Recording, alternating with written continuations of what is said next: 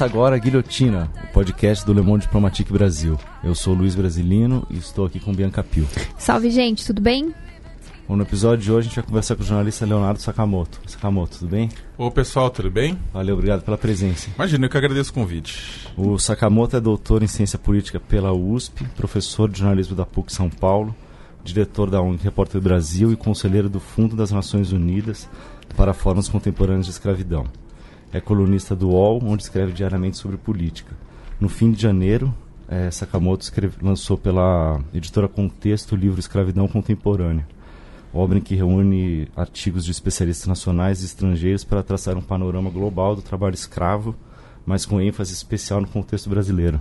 O espírito do livro é apontar que o trabalho escravo não é um resquício de modos de produção arcaicos, mas sim um mecanismo contemporâneo inserido nas cadeias de produção global.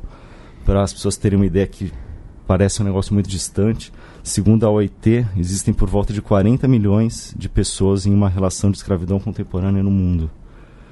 É, bom, finalizado aqui o preâmbulo, eu queria começar a te perguntar, depois de anos, aí 20 anos mais ou menos atuando nessa área, por que esse livro agora? Então, é, eu sempre fui cobrado, na verdade, por atuar né, muito tempo no trabalho escravo e ter lançado um livro só em 2005, 2006, lá atrás, né? Sim.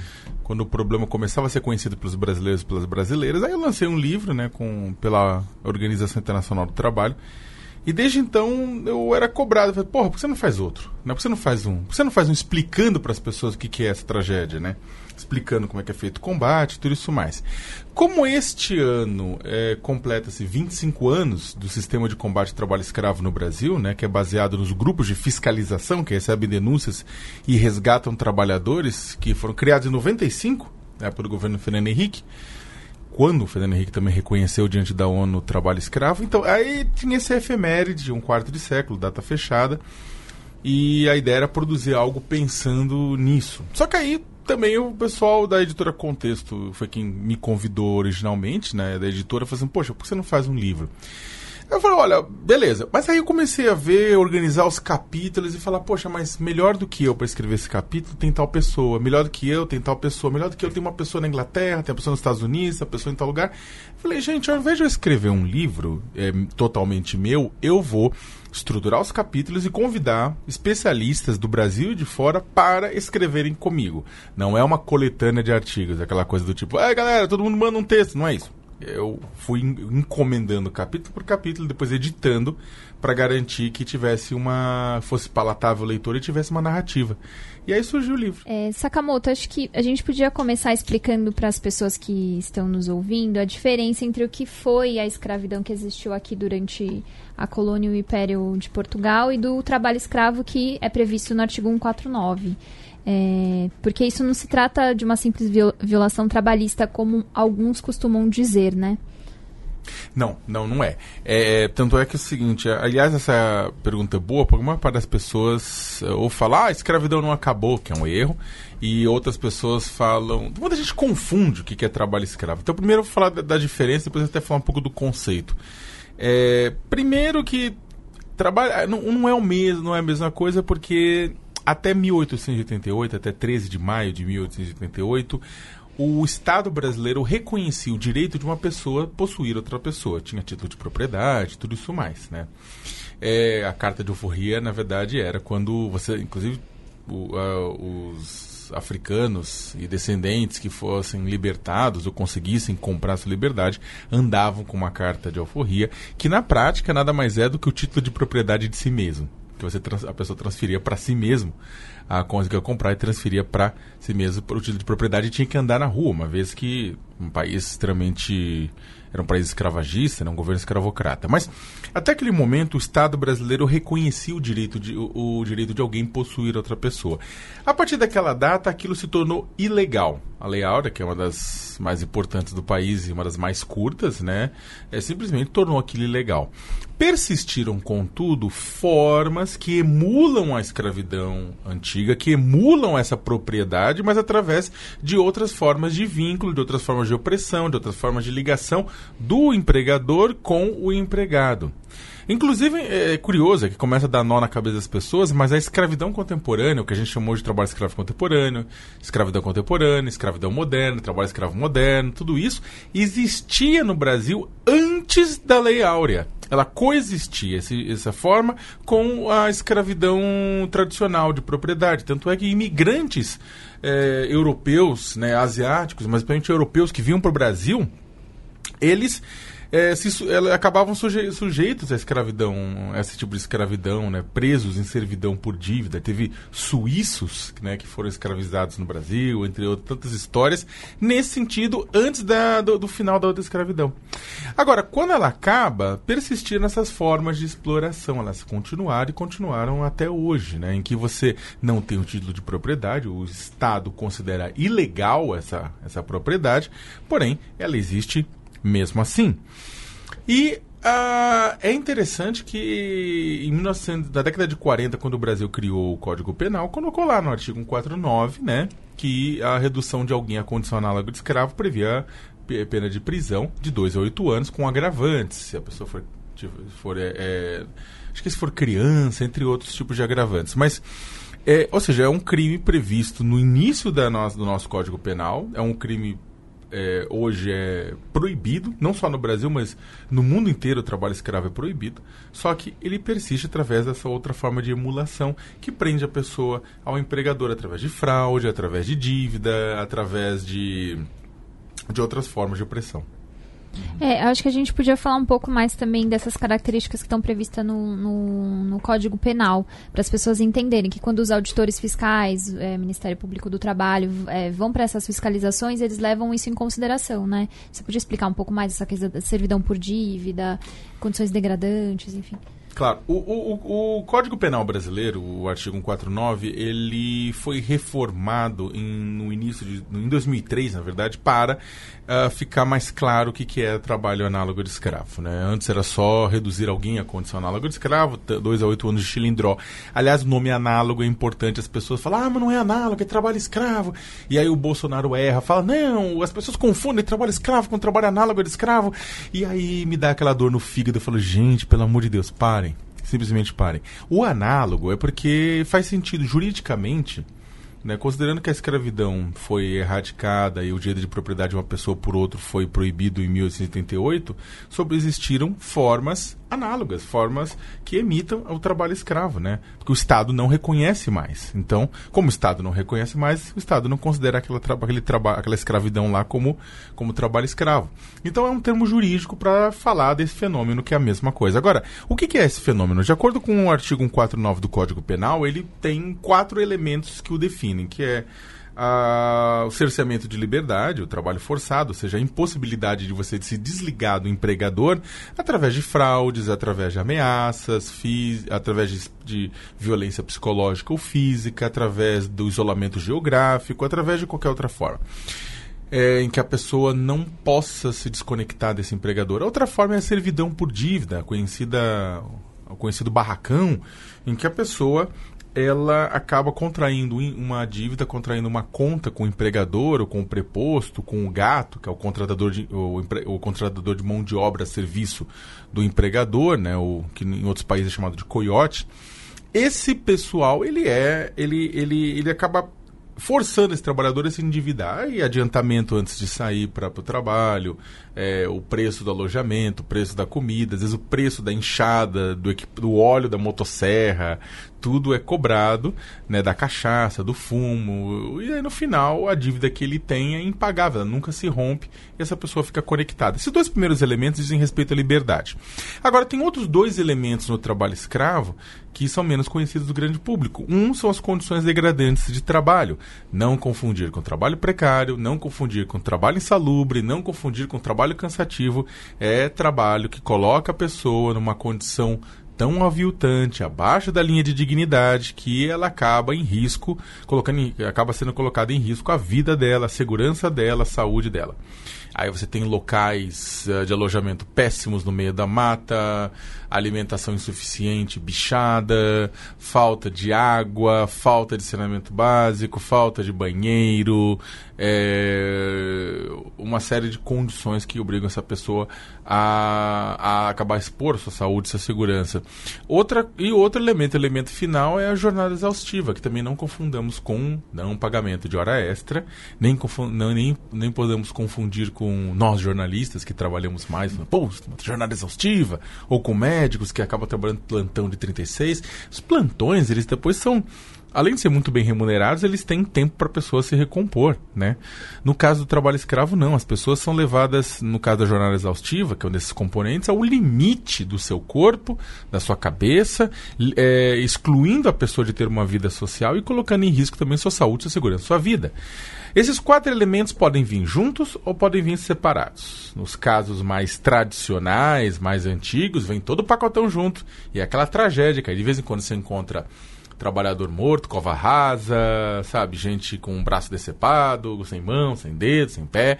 E tem outros casos que não vou dizer que é mais leve, mas são menos degradantes, em que você encontra um ou dois elementos. O trabalho escravo contemporâneo ele deixou de ser encarado como um problema restrito a regiões de fronteira agropecuária, né? Uhum. E hoje em dia já é combatido em grandes centros urbanos. É, você poderia explicar as especificidades do trabalho escravo no meio rural e no meio urbano e também é, dizer quais são as principais atividades na área urbana que exploram os trabalhadores em condições análogas à escravidão? Então, a originalmente, não é que originalmente, a, a, gente eu gosto de usar a analogia de que o trabalho escravo é como o combate ao trabalho escravo é como você procurar uma parede, uma pichação numa parede é, para tentar limpar a pichação, com todo respeito aos pichadores, mas achar uma pichação para limpar na parede, sendo que você está num quarto escuro com uma lanterna pequena. Você não consegue iluminar tudo de uma vez só, então você vai iluminando parte por parte. É, o Brasil começou a iluminar a escravidão contemporânea para poder limpá-la, poder combatê-la, na região de expansão agrícola amazônica, principalmente. Né? Não significa que o problema não existia em outras partes do país, mas significa que o Estado tinha uma capacidade re reduzida e essa capacidade do Estado reduzida ela só começou, começou a ser apontada para essa parede porque tivemos a sociedade civil brasileira durante muitos, muitas décadas denunciando efetivamente o que estava acontecendo. As primeiras denúncias, apesar de termos histórias que remetem, remontam desde o século retrasado, século XIX. As primeiras denúncias efetivas começaram na década de 70 na Amazônia brasileira, com Dom Pedro Casaldáliga, bispo emérito hoje de São, São Félix do Araguaia, uh, com outros combatentes, como ligados à Igreja Católica, como o padre Ricardo Rezende, o frei Xavier Plaçá, o frei Henri de Rosiers, Dom Tomás Balduino né, é, denunciando ao lado de sindicato de trabalhadores rurais, denunciando ao lado de, dos, dos, é, dos sucessores das ligas camponesas, o que estava acontecendo. Né? A Comissão Pastoral da Terra, depois o, o MST. E essas denúncias correram o mundo porque no Brasil não eram, não faziam muito, não eram muito efetivas devido à ditadura militar. Né? E é claro que a, a forma de ocupação da ditadura militar, que tentava passar uma ideia de que era uma, a Amazônia era uma terra sem pessoas para pessoas sem terra, de que era um deserto verde a ser ocupado, esse simbolismo extremamente tipo construído exatamente para justificar uma ocupação violenta, né, de pessoas que moravam lá, tudo isso mais, utilizando o trabalho escravo, trazendo empresas para lá, é, contribuiu bastante para isso. O que acontece é que, ou seja, como a sociedade civil organizada na região da expansão agrícola amazônica era muito forte e, e, e as denúncias fortes começaram lá, por conseguinte, as, as libertações também começaram. Né? Quando o governo, em 1995, ele reconhece diante da ONU o trabalho escravo e ele começa a combater esse crime, e muito é empurrado pelas denúncias que o Brasil, internacionais que o Brasil tinha que responder, inclusive na Comissão Interamericana de Direitos Humanos, de casos como Zé Pereira, que é um trabalhador que chegou a, quase morreu, né, sobreviveu porque se fingiu de morto, e na região rural do Pará.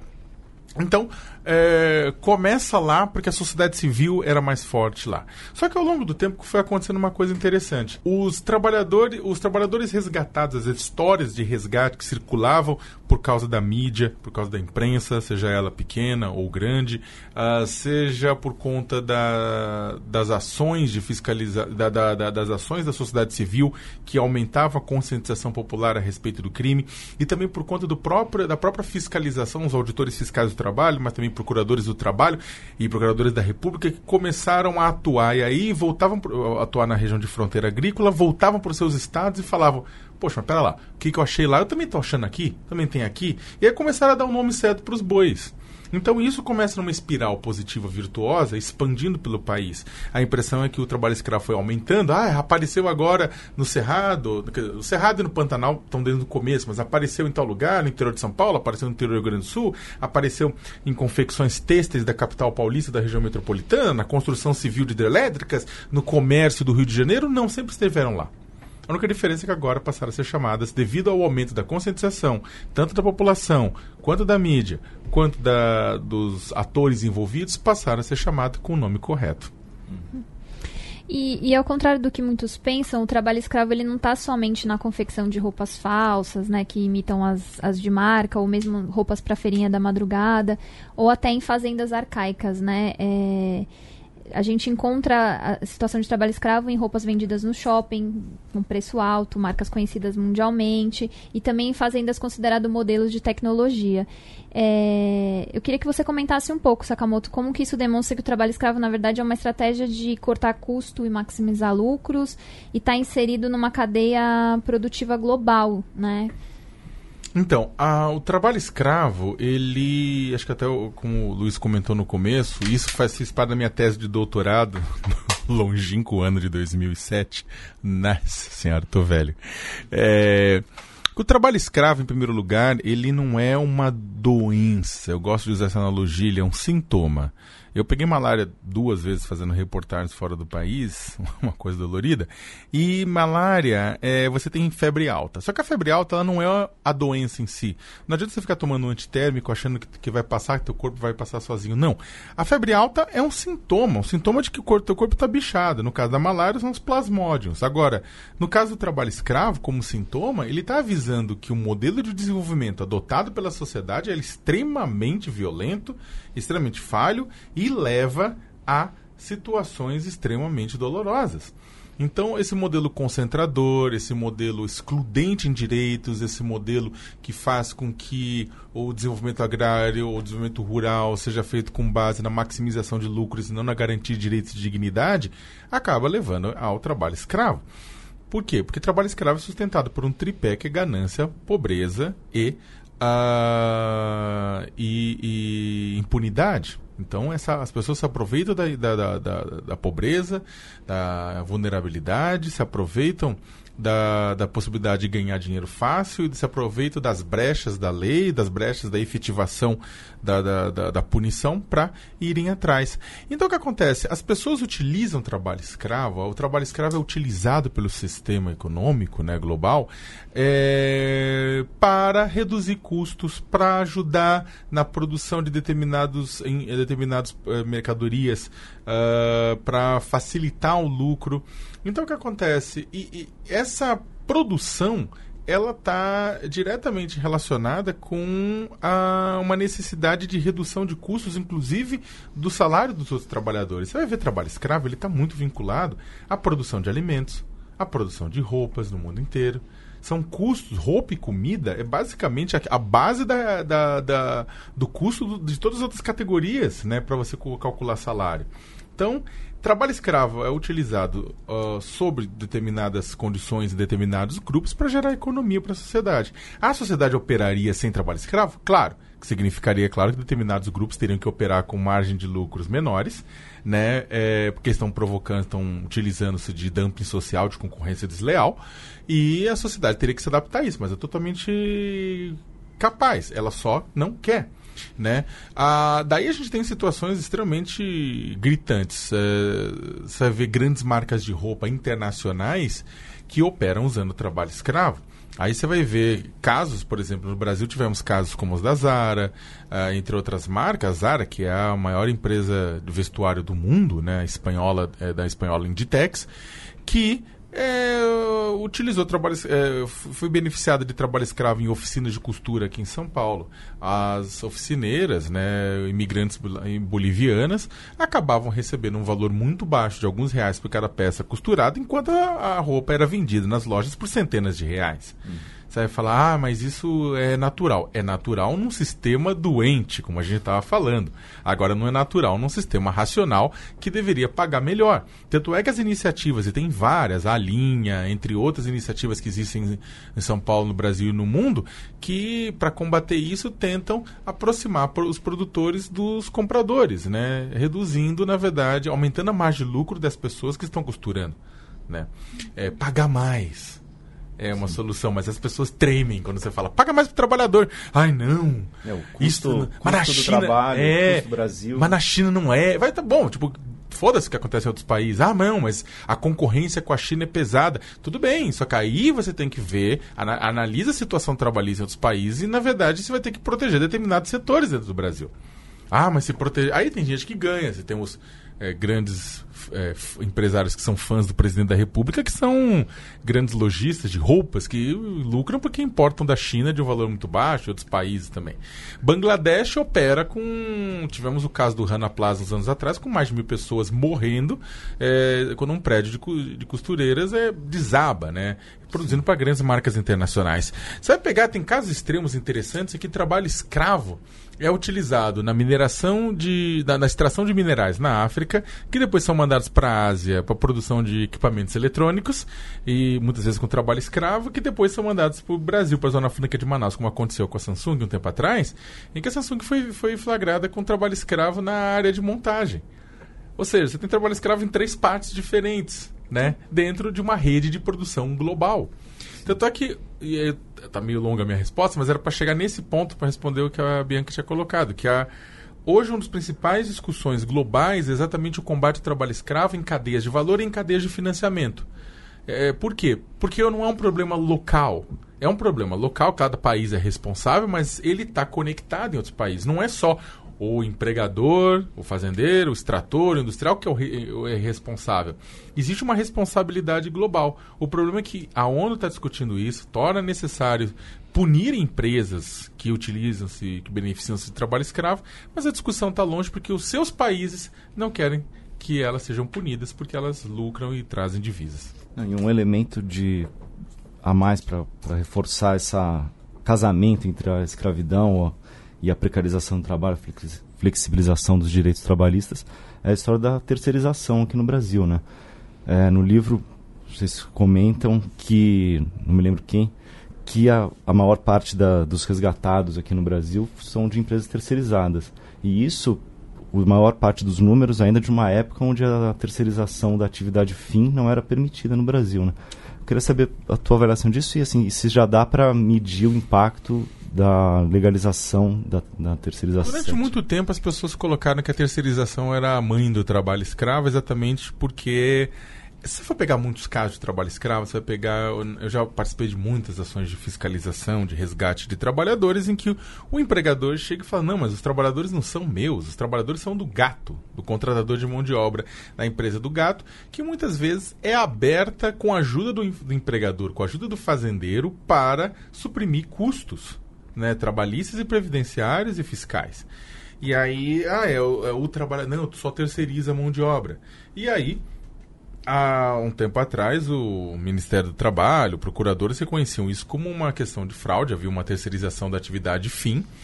Né? Agora, é, é, claro que quando houve essa mudança, muitos dos empregadores, do, do, do, dos auditores fiscais e procuradores ficaram preocupados, ainda estão preocupados.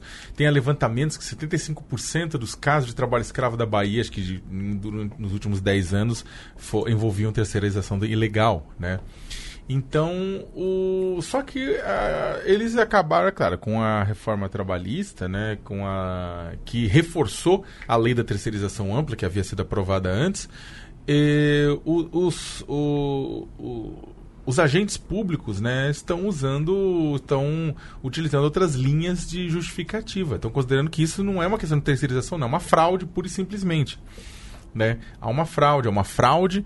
Uh, esses trabalhadores, na verdade, deveriam ser funcionários da, da, da principal. Não é uma questão de terceirização de atividade fim, é uma questão de que é uma fraude que essa, esse gato, esse contratador de mão de obra, ele não tem condição nenhuma de ser contratador, porque ele é tão miserável quanto os demais e, na verdade, eles são funcionários, né, desempregadores. Em outros casos, como de oficinas de costura, que acontece que é muito comum, que a empresa de vestuário encomenda de uma empresa de uma confecção que encomenda de uma oficina de costura determinada para uma determinada marca. Mas na prática, a marca controla essa oficina de costura porque essa oficina de costura trabalha única e exclusivamente para a marca. Então também existe uma série de, mecanismos que têm sido usados para justificar essa, essa conexão, né? E tá se o pessoal tá tá tendo que se adaptar, né? Não tem jeito. Cada, cada mudança legislativa como essa tá tendo que se adaptar. Só que no final das contas, né, claro que isso vai levar mais, vai levar vai ter jurisprudência, talvez juízes não aceitem determinadas coisas. Só que é, vai ficar muito ficaria muito difícil, né, para o Brasil, acredito, se ele evitar a punição de quem utiliza esse trabalho escravo, porque isso vai reverberar de uma forma muito dura nas nossas exportações. Se a gente garantiu que a qualidade dos produtos brasileiros tivesse um mínimo de, de, de patamar nos últimos anos, é porque houve combate que mostramos para fora e falamos: esse produto está limpo, esse produto não está. A partir do momento que o Brasil faz a egípcia para combate ao trabalho escravo, faz de conta que não é com ele, aí certamente teremos um problema. Mas é claro que sim, toda, não só a, a questão da terceirização, mas toda a reforma trabalhista como um todo, ao uh, e agora toda a discussão das NRs, das normas regulamentadoras, tudo, ao, na, qualquer tentativa de reduzir a proteção da qualidade de vida dos trabalhadores e reduzir a capacidade de fiscalização, ela reverbera diretamente na questão do combate ao trabalho escravo.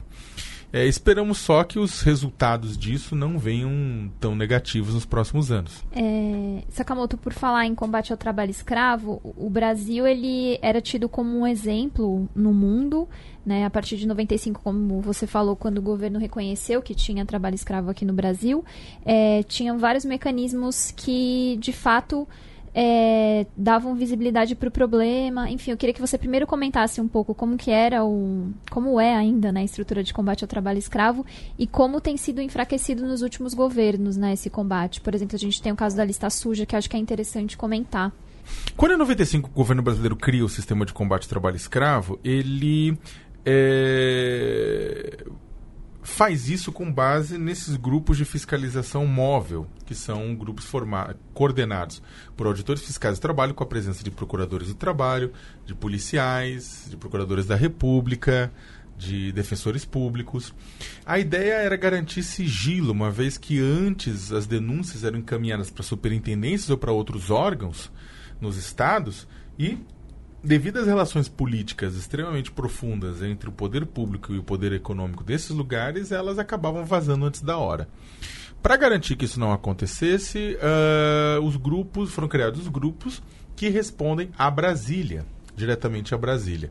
Desde então, esses grupos e mais as equipes estaduais resgataram mais de 54 mil pessoas do trabalho escravo no país. Esta é a base da, da estrutura de combate. São denúncias que chegam via sociedade civil, que chegam via sindicatos, que chegam via ONGs, igreja, uh, atores públicos, procuradores, auditores, policiais, que chegam, chegam são, sofrem triagem e depois é, são passíveis de fiscalização. Uh, também um trabalho de inteligência dos órgãos públicos que verificam, checam, mandam eh, equipes eh, previamente para verificar a existência de trabalho escravo e depois a, a, acabam mandando equipes para resgate né, de trabalhadores caso seja necessário. Essa é a base. A partir daí se desenrolaram muitas outras coisas. As fiscalizações, por exemplo, contam com procuradores do trabalho. Eles tentam uh, firmar, no momento que é identificado o trabalho escravo, tentam firmar com o empregador um termo de ajustamento de conduta. E para que ele deixe de fazer certas coisas, para que ele passe a fazer certas coisas, para que ele pague uma indenização aos trabalhadores ou à coletividade. É, caso isso não seja possível, eles movem uma ação civil pública contra esse empregador que vai para a Justiça do Trabalho. É, o maior termo de ajustamento de conduta até agora firmado foi firmado pela, pela Procuradoria do Trabalho de São Paulo de Araraquara e a Odebrecht, que acabou levando trabalhadores brasileiros para Angola, para uma obra dela, e escravizou os trabalhadores lá. E ela teve que pagar um termo, um TAC de 30 milhões de reais.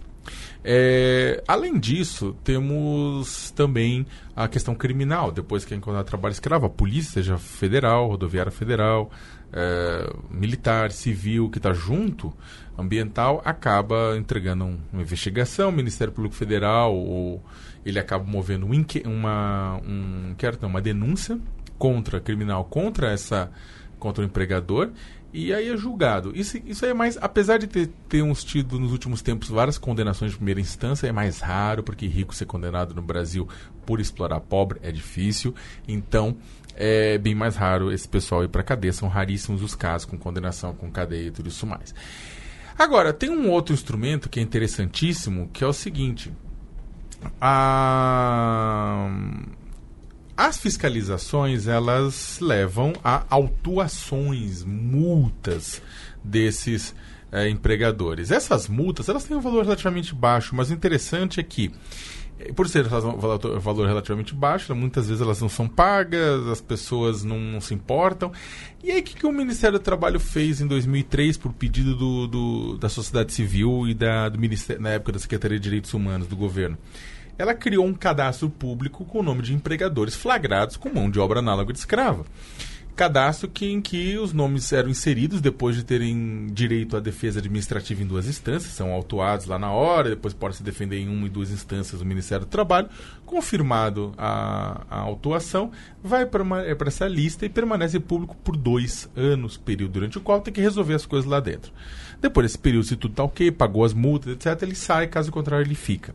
Hoje também, se a pessoa quiser, assim que entrar, firmar um, um uma espécie de TAC com o governo, cumprindo duas dezenas de, de, de, solicitações, contratando gente que foi libertada do trabalho escravo, um monte de coisa, ele vai para uma lista de observação e fica pelo período de um ano, durante o período do qual ele vai ser verificado. Por exemplo, a antiga Fábula, que é dona de uma série de. de da, da, da Fábula eu acho que é a marca, agora é a marca de roupa, só que a, contra, a, a, a dona da, da empresa, ela ela. Enfim, não estou lembrado agora se a Fábula era o nome da empresa ou a marca, mas enfim, a, a, o que acontece é uma empresa de vestuário, ela entrou, é, ela entrar na lista suja, ela entrou, fez o acordo, então, ou seja, ela está nessa lista de. De, digamos, de, de observação. Se durante um ano não tiver nada de errado, ela sai em definitivo. Por que, que a lista foi usada? A lista tem sido usada por empresas brasileiras e estrangeiras para fazer gerenciamento de risco. O governo não obriga nada. Ó, o governo fala assim, ó, empresas não compram, eu compro. Não.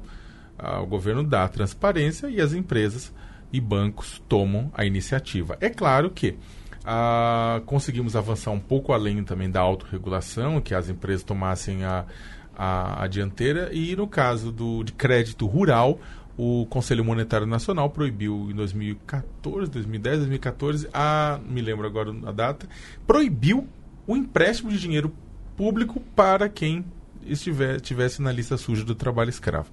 As empresas cumprem isso, os bancos, é, muitas vezes cumprem, há algumas falhas, o Ministério Público do Trabalho está em cima disso. E as empresas deixam de comprar em caso de trabalho escravo? Sim, é interessantíssimo. Por exemplo, quando alguém entra na lista suja de trabalho escravo, ela a, a empresa se tem, a empresa está listada em bolsa ela cai como já caiu a MRV como caiu a Cosan como caiu a Zara ah, caiu na bolsa de Madrid então por que você tem uma série de restrições de mercado a partir daí não é um combate perfeito tem um monte de buraco principalmente na questão de prevenção e de reinserção de vítimas mas o Brasil por incrível que pareça é exemplo global mas você acha que com a, a, exclusão do Ministério do Trabalho deu uma desestruturada no combate ou ainda, não, ainda é cedo para falar? Então, não, não foi o, o, governo ele não é ele não proibiu o combate ao trabalho escravo. O que acontece é que a fiscalização ela vem o, orçamento da fiscalização vinha reduzindo de uma forma muito intensa. Só que não é só do governo Bolsonaro, o governo Dilma, o governo Temer já tinha reduzido o recursos, etc., justificativa de crise, essas coisas. Agora, o governo, é claro, o governo Bolsonaro ele dá sequência no governo Temer de tentar desregulamentar o trabalho. Desregulamenta aqui, tira a norma ali, tira a regra ali, muda a norma regulamentadora aqui a colar. Isso, na verdade, dificulta, reduz o poder de ação. É claro que transformar o ministério numa secretaria do Ministério da Economia. Uh, sujeitam o, a, a, área trabalhista do governo a uma área econômica, né? Sabe? Como o que é equivocado, porque são dois são duas é, equivocado do ponto de vista, do meu ponto de vista, é claro, porque são duas partes que elas são é, elas têm conflito natural e que o que o governo precisa fazer é equacionar esses conflitos. Ao sujeitar o trabalho à economia, o governo dá uma um recado claro, não como uma questão de dignidade, mas como uma, um pedaço de uma equação de geração de lucro. Uhum. Eu queria mudar um pouquinho de assunto e falar sobre um artigo do livro que eu achei assim, muito, muito interessante e que eu não esperava, que é o que relaciona o trabalho escravo com as mudanças climáticas, a questão ambiental. Né? É, o autor Kevin Bales aponta que é um círculo vicioso né, entre é, trabalho escravo, devastação ambiental, uma coisa que vai alimentando a outra. E é, e é interessante analisar isso daí para entender também como o trabalho escravo está inserido no, no, mundo que se relaciona com todos os outros aspectos da, da sociedade. Você podia contar um pouquinho como é que é essa retroalimentação? Inclusive você falou aqui do Brasil que a, o combate ao trabalho, as denúncias começaram justamente pela expansão da fronteira agrícola na Amazônia, né? que imagino que seja um emprego do trabalho escravo. É, não, o Kevin, Kevin Bales, que é hoje é professor da Universidade de Nottingham, ela, ele é um dos grandes especialistas globais no tema. Uh, ele tem inclusive um livro lançado exatamente sobre isso, a relação do meio ambiente com o trabalho escravo. É, você tem atividades relacionadas a desmatamento, a carvoejamento, a mineração, a pesca irregular. São todas atividades que são poluentes, são atividades que são é, contribuem para a emissão de, de altos teores de carbono. E são atividades muitas vezes criminosas, exatamente que não estão sendo controladas por parte dos governos e contribuem com a piora né, da, da, de emissão de gases de efeito estufa, entre outras coisas. No caso do Brasil, isso é bem claro. Né? Você vai pegar uma quantidade muito grande de trabalhadores resgatados, segundo a Comissão Pastoral da Terra, a maioria, estavam em atividades relacionadas diretamente à questão ambiental, na questão de é, abertura de pasto para gado, derrubada de mata é, para ampliação de fazenda, é, para produção de madeira, produção de carvão vegetal voltado para siderurgia. Tem um monte de atividades que são ligadas diretamente a é, que são que causam impacto ambiental e de forma criminosa, né? Então o Kevin ele faz essa discussão que ela é interessante, porque às vezes você pensa que trabalho escravo tem uma questão só uma, uma, dimensão só ligada ao trabalhador, não. Ela repercute, ela repercute negativamente, não apenas porque ela ofende a ideia de dignidade que deveria ser protegida pela coletividade, mas também porque ela ofende o nosso futuro diretamente ao é, contribuir para a emissão de gases de efeito estufa ou a poluição é, de mares e rios. Sim, e, e, a, e também tem o lance da, da destruição ambiental provocar é, deslocamentos, migrações, provocando situações né, de pobreza e, vulner, isso que é interessante, eu queria perguntar, vulnerabilidade ao trabalho escravo, né? Porque é, é um a pessoa para ela tá, não é qualquer pessoa que está sujeita a ser submetida a esse trabalho escravo contemporâneo. Né? Eu queria que você falasse um pouco disso, de qual que é o perfil aí desse, desse trabalhador. É, o, o, o perfil ele pode ser traçado pelos dados da base de dados do próprio Ministério do Trabalho. Tem uma coisa interessante que é o seguinte: desde 2003, o, o então Ministério do Trabalho passou a conceder é, seguro-desemprego, o governo passou a conceder seguro-desemprego de três meses para quem tinha sido vítima de trabalho escravo. E aí é interessante porque é, é para você conseguir obter esse benefício, você tem que preencher uma base de dados bastante longa. Então, os trabalhadores desde 2003 preenchem 35 campos de informação e esses campos de informação, em grande quantidade, têm sido utilizados para é, gerar estatística. Né? E as estatísticas apontam que a maioria desses trabalhadores tem entre 18 e 44 anos, ou seja, são, estão no auge da força física, uma vez que não se procura um trabalhador escravizado para. É, não se escraviza os trabalhadores para operar na engenharia, no jornalismo, na medicina, mas para atividades que demandam força física. É, a maior parte deles é de homens, pelo menos na questão da exploração econômica. Né? Se você for trabalhar com questão de exploração sexual, é claro que isso inverte. A grande parte deles é, é analfabeta, iletrada no caso, ou é, analfabeta funcional na prática, tem um quarto ano de ensino fundamental, de, às vezes de baixa qualidade, então a pessoa pode até saber assinar seu nome, ler alguma coisa, escrever alguma coisa, mas na prática ela tem dificuldades de se comunicar. São pessoas pobres, são pessoas que vindas de áreas pobres né, do Brasil, é, norte, nordeste, centro-oeste, mas não só. Temos áreas pobres no sul do Brasil, no sudeste também, que também que oferece a mão de obra, que acabam sendo escravizadas, principalmente em áreas de expansão ainda agropecuária do nor, da, da, da, Amazônia, do, do, Pantanal e do Cerrado, mas também em capitais como São Paulo e Rio de Janeiro, né? Agora, é interessante porque... Ah, e é claro, há um dado que ele não é muito é, acurado, porque tem toda uma discussão se a autodeclaração foi, autodeclara é, foi se houve autodeclaração mesmo ou não, que é a questão da cor de pele, a questão uhum. étnica. Agora, os dados, eles são.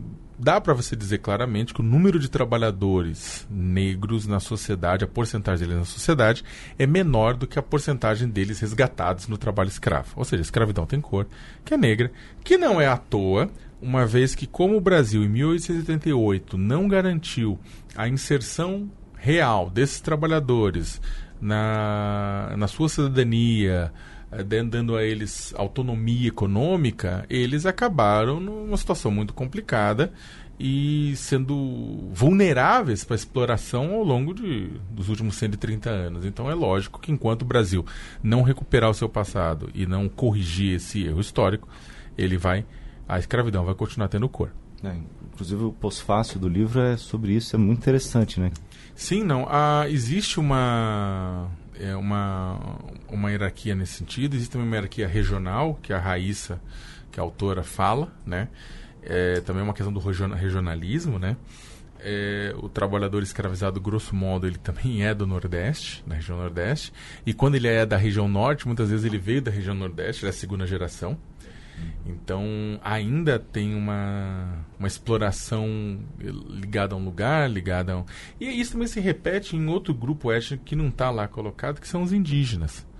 O... Historicamente, ao longo desses anos, você te... tivemos muitos indígenas Guarani Kaiowá, tivemos muitos Terena, que foram dos Mato Grosso do Sul, para citar um estado que isso aconteceu muito, que foram escravizados na produção de, de cana-de-açúcar, no corte de cana-de-açúcar ou em outras atividades, como a pecuária. Né? Temos, sim, temos casos de trabalho escravo na doméstico envolvendo indígenas, né? que também são um grupo extremamente vulnerável. Sakamoto, você podia falar um pouco também da relação do trabalho infantil com o trabalho escravo? Então, a... até no ano passado, retrasado, eu fui dar uma conferência no Tribunal Superior do Trabalho sobre isso.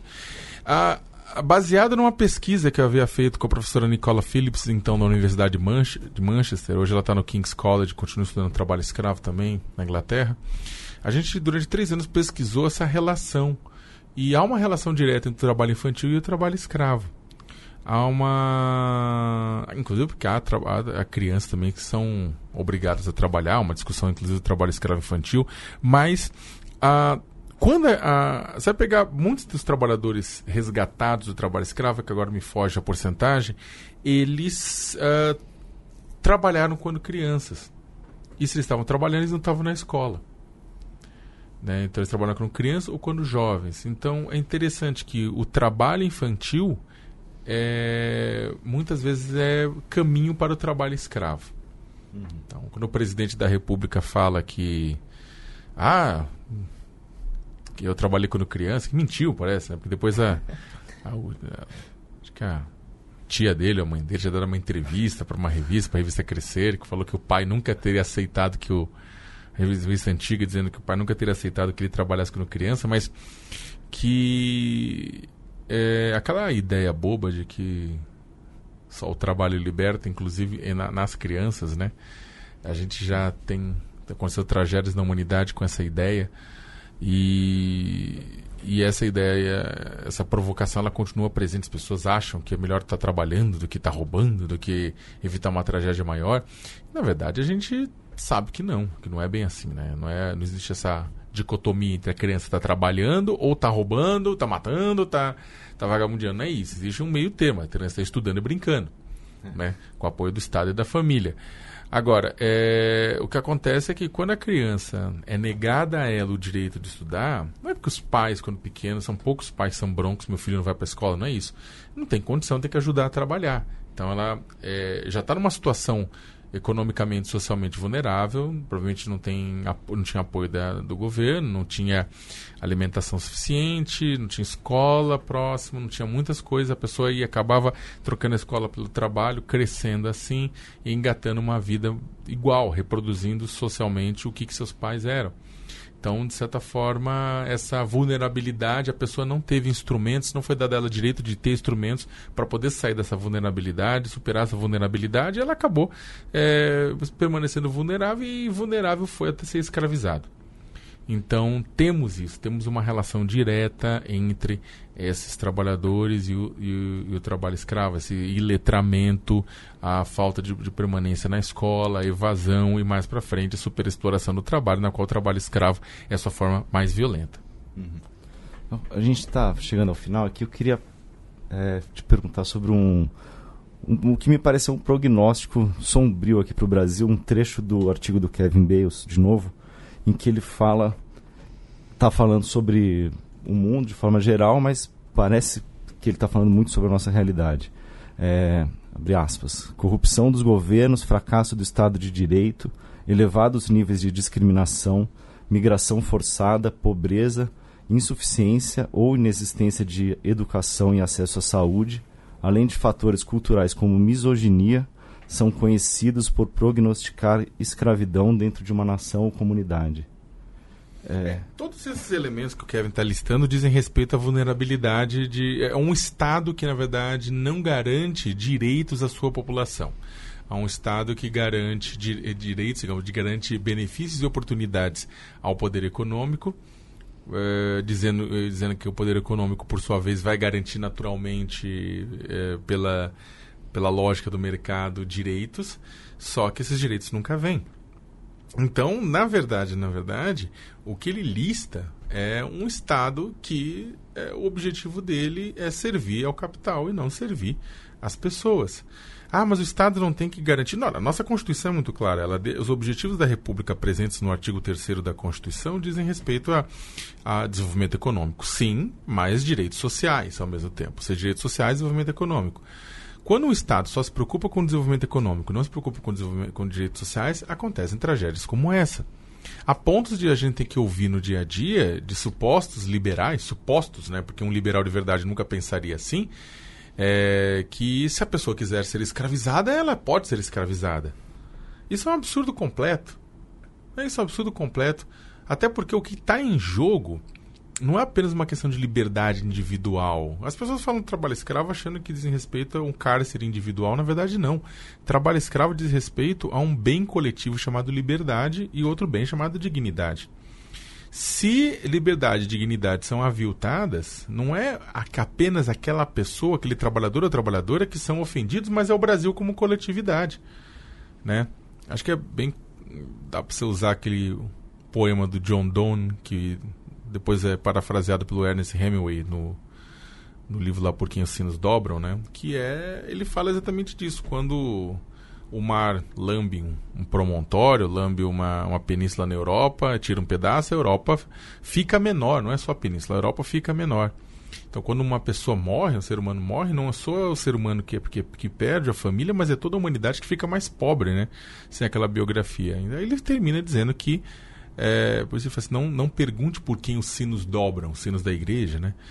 É, os sinos dobram por ti. Né? Quando é, morre alguém na igreja, os sinos badalam, né? Então não pergunte por quem morreu, porque você morreu um pouco com isso.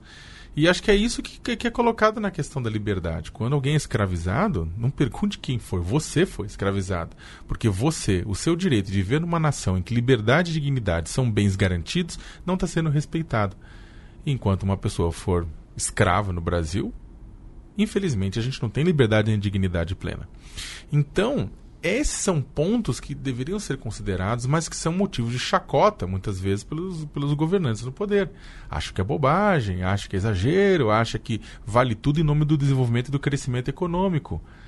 E aí os governos acabam tornando importante apenas a liberdade de mercado, esquecendo que garantir é, direitos de gênero, garantir combate ao racismo, garantir é, qualidade de vida ambiental, garantir direitos dos trabalhadores, garantir a presença de um Estado forte que fiscalize e regule. Tudo isso é bobagem, tudo isso é besteira. E aí a falta disso acaba facilitando para que atores privados possam se utilizar de trabalho escravo. Vamos lembrar que durante a ditadura militar, professor Zé de Souza Martins tinha uma estimativa de centenas de milhares de trabalhadores escravizados na Amazônia brasileira por conta ajuda, da ajuda do, do Estado brasileiro, que garantia, eh, fazia vistas grossas para esse tipo de exploração. Tivemos casos famosos, trabalho escravo na fazenda da Volkswagen, por exemplo, no sul do Pará. Então, é, e é um medo muito grande. O que está acontecendo no Brasil com relação a essa escalada autoritária é, acontece na Hungria, acontece na Polônia, acontece em determinados pontos nos Estados Unidos, determinados governantes que são vistos, governos são vistos como autoritários, China, Arábia Saudita, Índia, Rússia são vistos como parceiros preferenciais. Né? Enquanto isso, democracias consolidadas, que podem ter sido um milhão de defeitos, mas tem uma população e uma sociedade civil fortes que cobrem seus governos, são vistos como erros ou como inimigos do Brasil. Então, eu fico muito preocupado. Né? Eu acho que me perguntam, vai dar para erradicar o trabalho escravo? Acho que dá. Mas agora vai demorar mais tempo do que a gente imaginou. Muito obrigado. Obrigada, Léo, por aceitar nosso convite. Imagina, eu que agradeço. É isso, gente. É... Tem algum recado? Não, só o de sempre, né? De seguir nos Seguir acompanhando nas, nas redes. redes. sociais, no Twitter, arroba Diplobrasil, no Instagram, arroba Diplomatique Brasil. Se possível, é assinar o jornal. É, eu ia fazer uma, aproveitar fazer um mexer na, na, data final. Não sei quando vai. O público é, ao ar vai quando? Semana que vem. Semana vai, que vem? É, exato. Quarta, quinta-feira que vem. Ah, quinta, quinta já vai ter passado, na verdade, mas o pessoal sabe de qual que lancei em São Paulo o dia 28 de janeiro, né? Ah, vou, lance, vou lançar em Brasília, o pessoal vai ter ouvido já, né? Vai ser logo depois, provavelmente, vai ser dia 19 de fevereiro, que é quarta-feira. E depois, no começo de março, vai ser Brasília. A gente deve fazer lançamentos no Nordeste também, em várias capitais do Nordeste. Aí é só ficar de olho ah, lá que. Ótimo. Se tiver já o, as informações, não, a gente coloca no É, não post. tem a data, é a data só do dia 19 de fevereiro no Rio. Tá. E o lugar tem? A Livraria da Travessa, a partir das 19 horas de Ipanema. Maravilha. Tá então, e a gente bota as informações é. no post também. Beleza. É isso. Tá bom. Valeu, gente. Pessoal, até semana, até semana que vem. Que vem.